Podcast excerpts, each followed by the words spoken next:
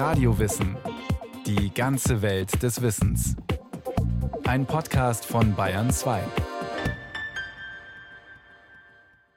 Radio Wissen. Heute geht's um Italiener oder Imbiss, Puccini oder Punkrock, Wein oder Bier.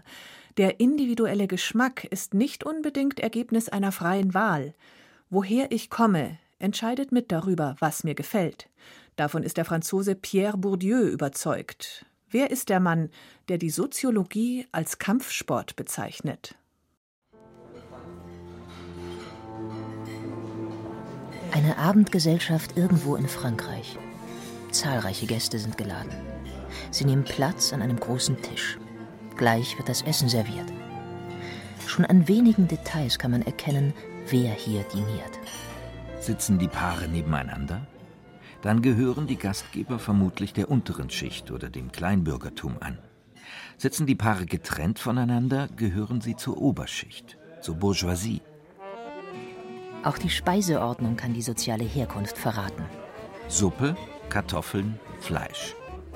Bei Angehörigen ärmerer Schichten kommen die vollen Töpfe und Pfannen mit auf den Tisch. Aufgetragen wird reichlich und mit großen Schöpfkellen. Die Reihenfolge der Speisen ist zwanglos. Zwänge gibt es im Alltag schließlich schon genug. Deshalb räumt die Frau zwischendurch auch ein paar Teller beiseite und holt schon mal die Torte, während andere noch essen. Bei den Wohlhabenden hingegen hält man sich zurück. Erst wenn ein Gang vollständig abgeräumt ist, inklusive Salzstreuer, wird das Dessert aufgetragen. Gegessen wird erst, wenn alle einen Nachtisch haben. Sich nicht zurückzuhalten, wäre respektlos gegenüber den Gastgebern. Und wer sich immer noch nicht sicher ist, wer hier feiert, sollte auf Speisen und Getränke selbst achten. Gemüse, Fisch, Wasser, Wein. Auf den Tisch der Oberschicht kommen leichte und exquisite Speisen. Schlank ist schließlich schick. Bei ärmeren Leuten hingegen gibt es kalorienreiches Essen. Fettes Fleisch, salzige Beilagen, Bier, Limo, Schnaps. Gefragt ist hier, was satt macht. Ab Montag wird wieder schwer geschuftet. Zurückhaltende Askese hier, zwanglose Völlerei dort. Diese Analyse der Tischsitten stammt von dem Soziologen Pierre Bourdieu. Sein 1979 in Frankreich erschienenes Buch La Distinction, zu Deutsch Die feinen Unterschiede, macht ihn über Nacht berühmt, auch außerhalb der wissenschaftlichen Welt. Bourdieu zeigt darin, wie kulturelle Praktiken, ästhetische und kulinarische Vorlieben sich je nach sozialer Herkunft unterscheiden.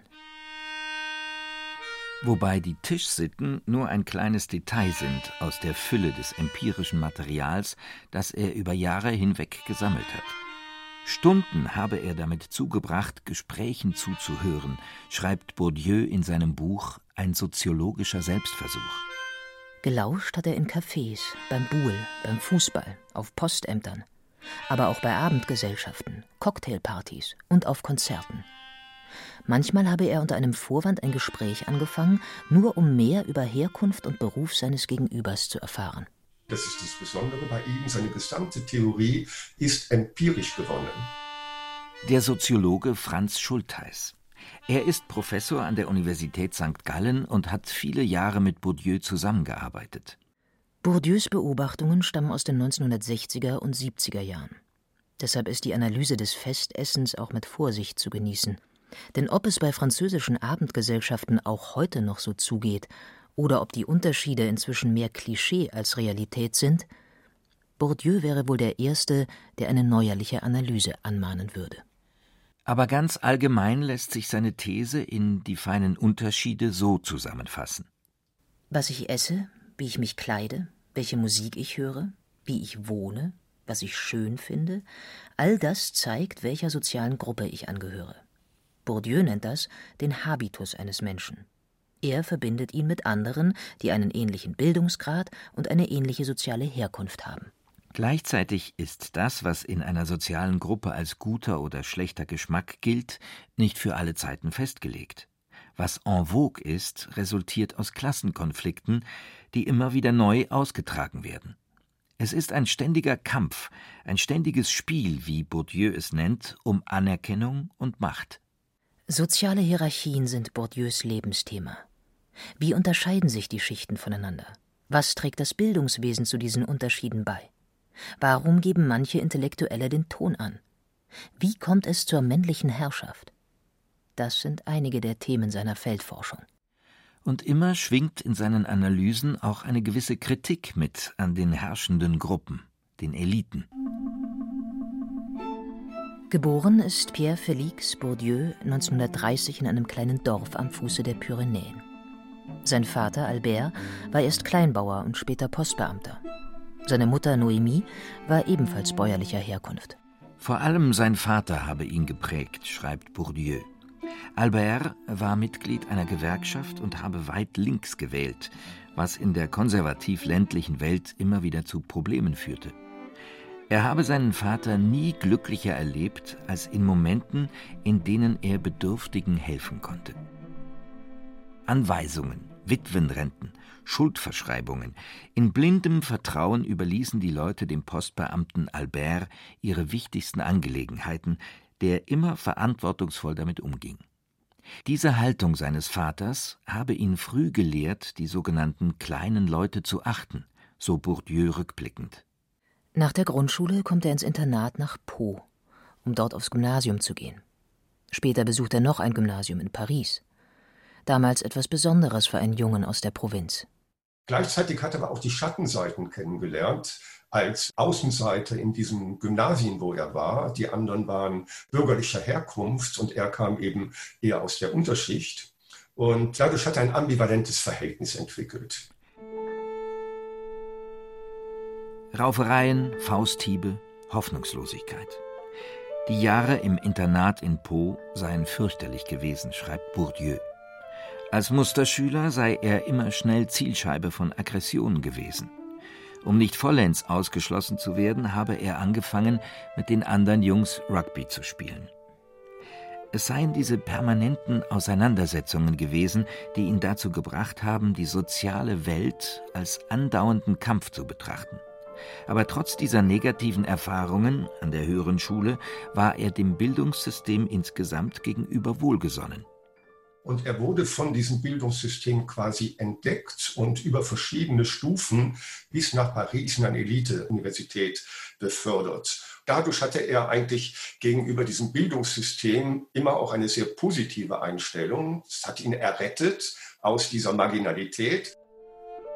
Von der französischen Provinz nach Paris. Als Sohn einfacher Leute auf die besten Gymnasien des Landes. Bourdieu ist ein Außenseiter in mehrfacher Hinsicht. Aber erst später habe er die Besonderheiten seines eigenen Habitus erkannt, schreibt er. Tonfall, Stimme, Gesichtsausdruck. Als Junge vom Land habe er sich in vielem von den hochgeborenen Parisern mit ihrer kühlen Selbstsicherheit unterschieden. Vielleicht sei er deshalb so oft als aufmüpfig wahrgenommen worden. Ab 1951 studiert Bourdieu Philosophie an der Pariser École Normale Supérieure der Kaderschmiede der französischen Intellektuellen, die auch berühmte Denker wie Jean-Paul Sartre, Michel Foucault und Émile Durkheim besucht haben. Anfangs ist er beeindruckt von der akademischen Welt mit ihren Diskursen und illustren Zirkeln. Seine Dissertation will er, wie damals üblich für einen Philosophiestudenten, über ein abstraktes Thema schreiben. Aber es kommt anders. In Algerien brechen zu dieser Zeit bewaffnete Konflikte aus. Das nordafrikanische Land stand damals unter französischer Kolonialherrschaft und kämpfte für seine Unabhängigkeit. Das französische Militär schlägt die Aufstände blutig nieder. Bourdieu, obwohl erklärter Gegner des Krieges, muss ab 1955 seinen Wehrdienst dort leisten. In Algerien trifft er auf eine Situation, die ihn eigentlich wachrüttelt, wo er sagt, ich kann unter diesen Bedingungen, diesem Kolonialkrieg, dem Elend, was er da zu sehen bekam, nicht einfach weiter Philosophie betreiben. Ich muss mich dieser Lage annehmen, kritisch annehmen. Und er schreibt ein Buch, Sociologie de l'Algérie, Soziologie Algeriens, mit diesem Buch, sagte er, wollte ich daheim den Franzosen überhaupt mal deutlich machen, was Algerien bedeutet. Denn in Frankreich kennt man Algerien gar nicht. Ich will auch vermitteln, dass die Algerier eine eigene Kultur haben, was eigentlich vom Kolonialherrn immer verneint wird. Seine algerischen Lehrjahre, so schreibt Bourdieu, waren für ihn eine Art Initiation. Sie hätten ihn vom falschen Glanz der Philosophie befreit. Denn die Philosophie halte den Philosophen stets auf Distanz zur sozialen Welt. Bourdieu aber wollte nicht auf Distanz gehen. Im Gegenteil. Noch in Algerien beginnt er mit seiner Feldforschung. Er analysiert die Kultur der Berber in der nordalgerischen Kabylei. Dafür zeichnet er Alltagsgespräche auf, notiert Bekleidungsvarianten und beobachtet den Schulunterricht in den Dörfern. Gleichzeitig entwickelt er die theoretischen Konzepte, um das empirische Material zu verarbeiten. Das Kapital der Ehre oder symbolisches Kapital wird dort in Algerien verwendet, um ein Charakteristikum dieser Gesellschaft zu beschreiben, nämlich das Ehrprinzip als zentrales gesellschaftliches Element. Diese Konzepte entwickelt er sozusagen im Feld für das Feld, immer empirisch fundiert, immer noch offen für spätere, weitere Entwicklungen.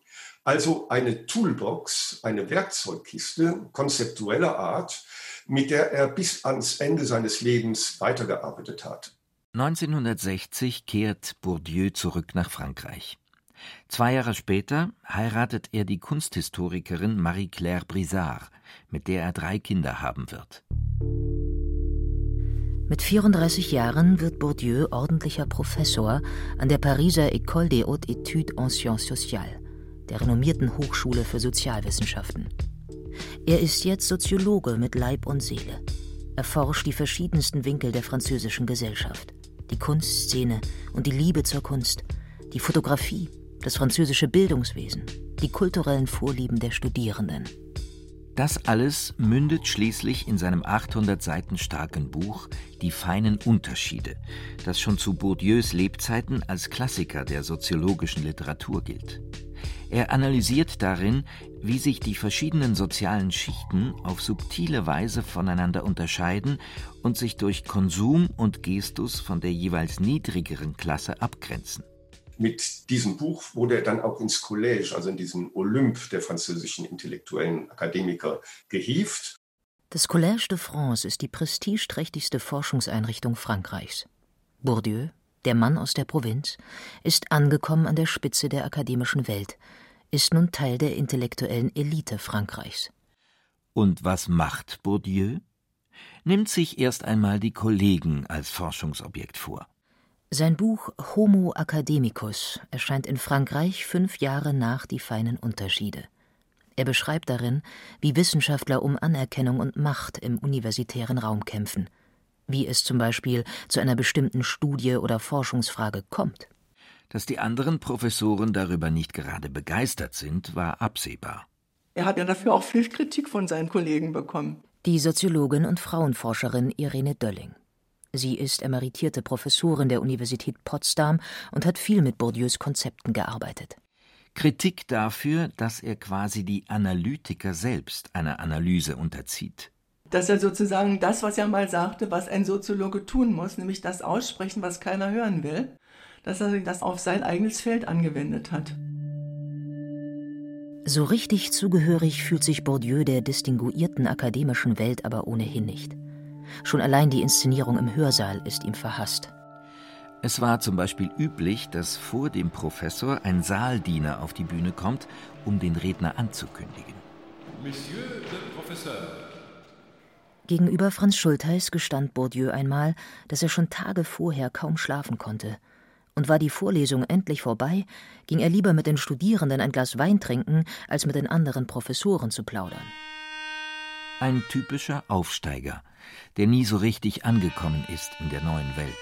Weil sie nie ganz dazugehören und weil sie sich stärker als andere anstrengen müssen, eben weil es nicht selbstverständlich für sie ist, diese Spielregeln zu spielen, die andere von klein auf gewohnt sind. Spielregeln wie etwa die richtigen Umgangsformen. Wie begrüßt man sich? Worüber redet man beim Essen? Welcher Ton ist angemessen? Wen sollte man kennen? All diese Kleinigkeiten, die innerhalb einer sozialen Gruppe als selbstverständlich gelten, die aber Aufsteiger erst lernen müssen. Und man weiß auch immer, dass man nicht ganz dazugehört und dass man sich doppelt anstrengen muss und man hat vielleicht auch Minderwertigkeitskomplexe und so weiter. Andererseits war Bourdieu, eben weil er nie so ganz dazugehörte, ein besonders guter Beobachter. Man hat eben auch den Blick, den andere, die da sozusagen völlig in dieses Spiel eingesponnen sind, eben nicht haben. Auch Frauen attestiert Bourdieu eine besondere Beobachtungsgabe. Er nennt das den Scharfblick der Ausgeschlossenen. weil Frauen lernen müssen, sich in einer weitgehend männlich dominierten Welt zurechtzufinden. In den 1980ern veröffentlicht Bourdieu einen Aufsatz zur Geschlechterhierarchie, der später in das Buch La domination masculine zu Deutsch Die männliche Herrschaft mündet. Darin geht es um Stereotypen und Denkmuster, also wie wir die Welt wahrnehmen. Es geht nicht um die Herrschaft von Männern, die kann es auch geben, aber es geht um die Herrschaft dieser Geschlechtsklassifikation, die ja sich dadurch auszeichnet, dass das, was als männlich konnotiert wird, immer als das Überlegene, als das Selbstverständliche, als das Primäre und so weiter konstruiert ist, während das, was als weiblich konnotiert ist, immer das andere ist, das Abweichende, das Mindere gegenüber dem Männlichen. Also es ist keineswegs eine gleichrangige Klassifikation. Diese Geschlechterhierarchie ist als Teil unseres Habitus tief in uns verwurzelt, meint Bourdieu. Was er ganz explizit herausgearbeitet hat, war, dass diese Klassifikationen etwas sind, die wir unbewusst, vorreflexiv, wie er sagt, in unserem alltäglichen praktischen Verhalten anwenden, ohne jemals darüber nachzudenken. Sie erscheinen uns selbstverständlich.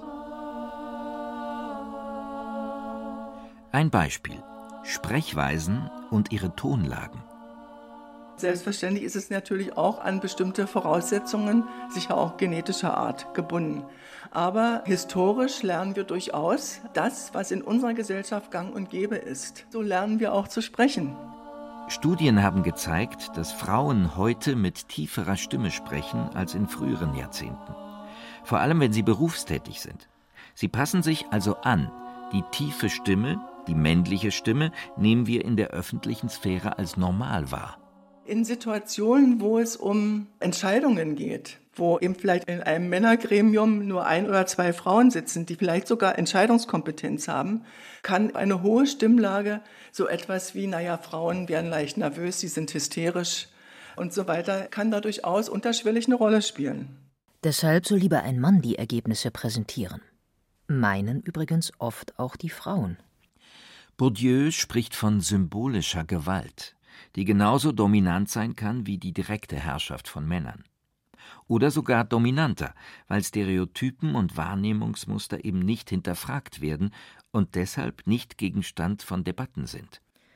Letztlich sieht man nur das Ergebnis. Frauen sind in entscheidenden Gremien, in Vorständen im Bundestag unterrepräsentiert. Sie verdienen weniger, haben ein größeres Armutsrisiko, müssen sich mehr anstrengen. Warum nehmen viele von ihnen das hin? fragt Bourdieu. Das ist für ihn die treibende Frage. Wie kommt es eigentlich, dass Menschen, die in untergeordneten Positionen sind, die sozusagen in einer hierarchischen Gesellschaft ungleich behandelt werden, die diskriminiert werden, die nicht die gleichen Chancen haben wie andere Gruppen. Wie kommt es eigentlich, dass diese Menschen dennoch dem Bestehenden positiv gegenüberstehen, dass sie nicht dagegen rebellieren? In den 1980er Jahren ist die Frauen- und Geschlechterforschung noch ein Nischenthema. Die Forscherinnen, damals sind es tatsächlich fast nur Frauen, müssen sich die Anerkennung im wissenschaftlichen Feld erst erkämpfen. Und dann kommt einer wie Bourdieu und sagt, ich sage jetzt mal was zur männlichen Herrschaft. Vor allem französische Wissenschaftlerinnen reagieren ablehnend auf Bourdieus Geschlechterstudien. Auf Veranstaltungen attackieren sie ihn teilweise heftig zumal er aus ihrer Sicht wenig Neues in die Debatte einbringt. Dennoch bekommt er viel mehr Aufmerksamkeit als sie. Generell hat Bourdieu den Ruf, arrogant zu sein. Sein Kollege Franz Schultheis ist da allerdings anderer Meinung. Mein Bild als jemand, der ihn doch ziemlich lange gekannt hat, widerspricht weitgehend einem Mythos vom unnahbaren, arroganten Pariser Intellektuellen, das war er nicht. Ja? Und dieses Bild wird auch genährt, gerade von Leuten, die ihn eigentlich gar nicht persönlich gekannt haben und zum Teil auch mit einem Ressentiment reagierten, weil sie nicht an ihn herankamen. Soziale Hierarchien, Herrschaftsstrukturen, Geschlechterforschung. Bourdieus Analysen hatten immer schon eine politische Komponente. Aber ab den 1990er Jahren mischt er sich zunehmend auch direkt in öffentliche Debatten ein. Vor allem den Abbau des Sozialstaates kritisiert er immer wieder. Zum Beispiel, als er 1995 am Pariser Bahnhof Gare de Lyon selbst zum Megafon greift. Wo er vor streikenden Gewerkschaftlern sprach und von denen auch in gewissem Sinne als ja, Sprachrohr sozusagen eingesetzt wurde. Und da hat er schon eine sehr starke politische Resonanz. Da steht er also, der Starsoziologe vom Collège, das Enfant terrible der Wissenschaft, inmitten streikender Eisenbahner, die gerade das ganze Land lahmlegen. Bourdieu wettert gegen die Finanzmärkte und den Staatsadel und gegen die Technokratie, von der man die Demokratie zurückerobern müsse. Eine aufsehenerregende Rede. Von seinen Kollegen aus der Uni hagelt es Kritik. Spätestens jetzt, so meinen einige, habe er die wissenschaftliche Sphäre verlassen, um Politik zu machen. Bereits zwei Jahre zuvor war das Buch La misère du monde, zu Deutsch Das Elend der Welt erschienen. Ein Gemeinschaftswerk, das er zusammen mit jungen Kollegen verfasst hat, darunter auch Franz Schultheis. Zu Wort kommen unter anderem Arbeitslose, Immigranten und Flüchtlinge. Das Buch beschreibt eindringlich die wachsende Kluft zwischen Arm und Reich und ist relativ überraschend zum Bestseller geworden. Mit der Zeit avanciert Bourdieu zum linken Vordenker in Frankreich. Er berät Gewerkschaften, gründet die globalisierungskritische Organisation Attac mit und verlegt bald mehrere Zeitschriften, darunter die Reihe Raison d'agir, zu Deutsch Gründe zu handeln, die sich sozialkritisch mit aktuellen Themen auseinandersetzt. Spätestens um die Jahrtausendwende ist Bourdieu der bekannteste Soziologe Frankreichs, der auch immer stärker international wahrgenommen wird.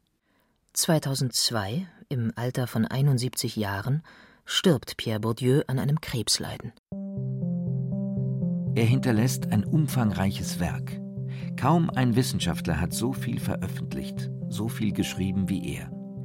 Er war ein obsessiver Arbeiter, der sich voller Leidenschaft den verschiedensten Winkeln der französischen Gesellschaft gewidmet hat. Wobei es ihm letztlich auch immer darum ging, seine eigene Geschichte zu verstehen. Er hat eigentlich die Wissenschaft benutzt, um die eigene Geschichte zu analysieren. Warum bin ich so, wie ich bin? Bourdieu hat zeitlebens eine Antwort auf diese Frage gesucht und dabei gleichzeitig die Soziologie ganz entscheidend bereichert. Das war Radio Wissen, ein Podcast von Bayern 2. Autorin dieser Folge Maike Broska. Regie führte Christiane Klenz. Es sprachen Katja Bürkle und Stefan Merki. Technik Roland Böhm. Redaktion Nicole Ruchlack. Wenn Sie keine Folge mehr verpassen wollen, abonnieren Sie Radio Wissen unter bayern2.de slash radiowissen.